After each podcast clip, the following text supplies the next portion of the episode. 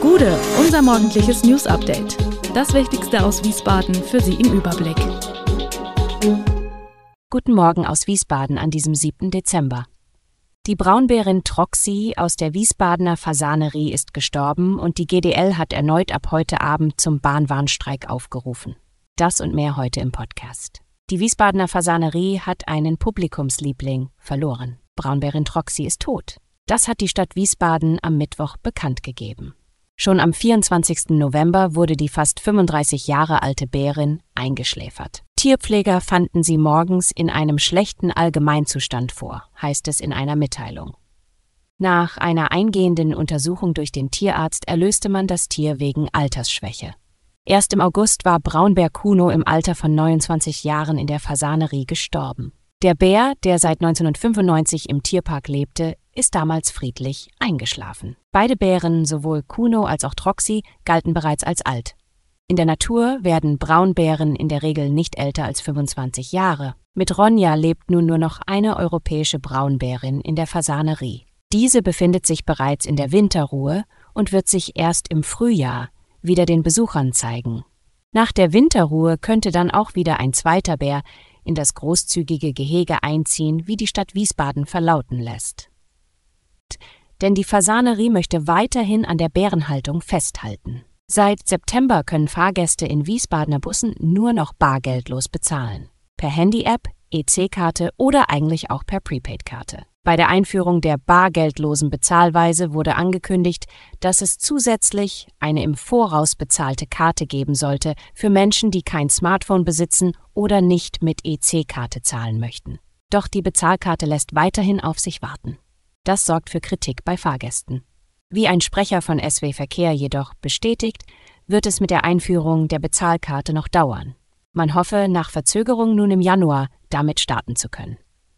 Insgesamt werde das bargeldlose Zahlen gut angenommen und funktioniere in der Regel reibungslos, heißt es seitens SW Verkehr. Volleyball, Basketball, Leichtathletik, die neue Sporthalle Wettiner Straße in Wiesbaden vereint mehrere Sportarten. Nun ist sie eingeweiht worden, genutzt werden kann sie ab Januar. Die neue Sporthalle dient vorrangig den umliegenden Berufsschulen mit ihren rund 10.000 Schülerinnen und Schülern.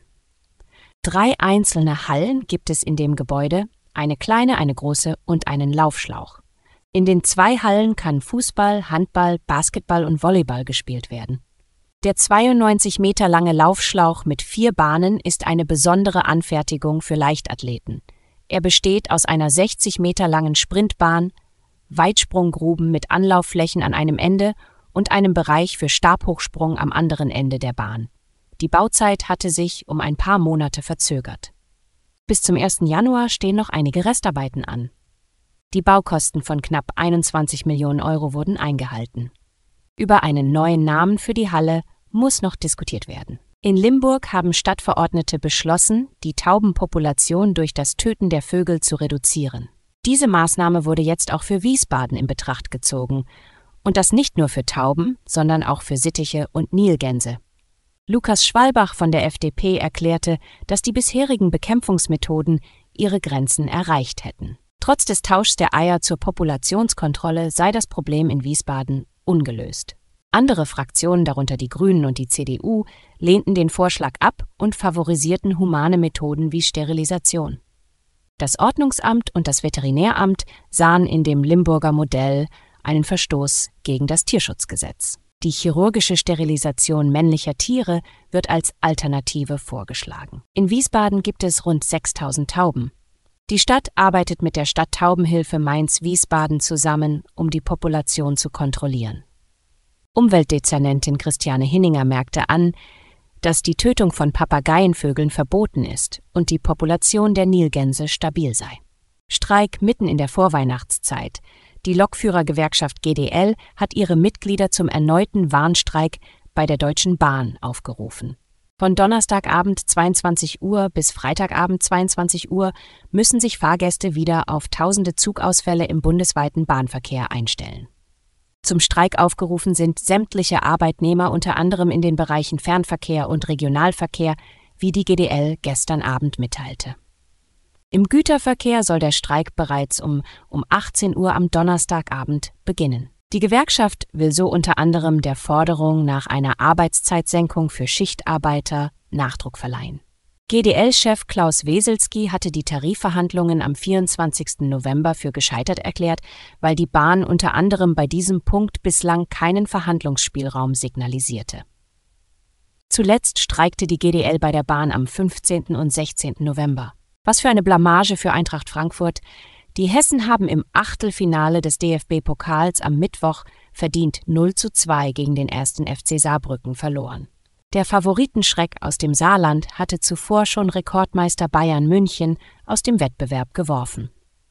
Damit steht Saarbrücken zum neunten Mal in der Vereinsgeschichte im Viertelfinale. Die Eintracht hatte zu Beginn zwar mehr Ballbesitz, schien aber wenig damit anfangen zu können. Nach nur einer Viertelstunde initiierten die Saarländer die ersten Offensivaktionen und legten die Schwächen der hessischen Abwehr offen. Die enttäuschende Eintracht verlor nicht nur das Spiel. Und alle Infos zu diesen Themen und noch viel mehr finden Sie stets aktuell auf wiesbadener-kurier.de.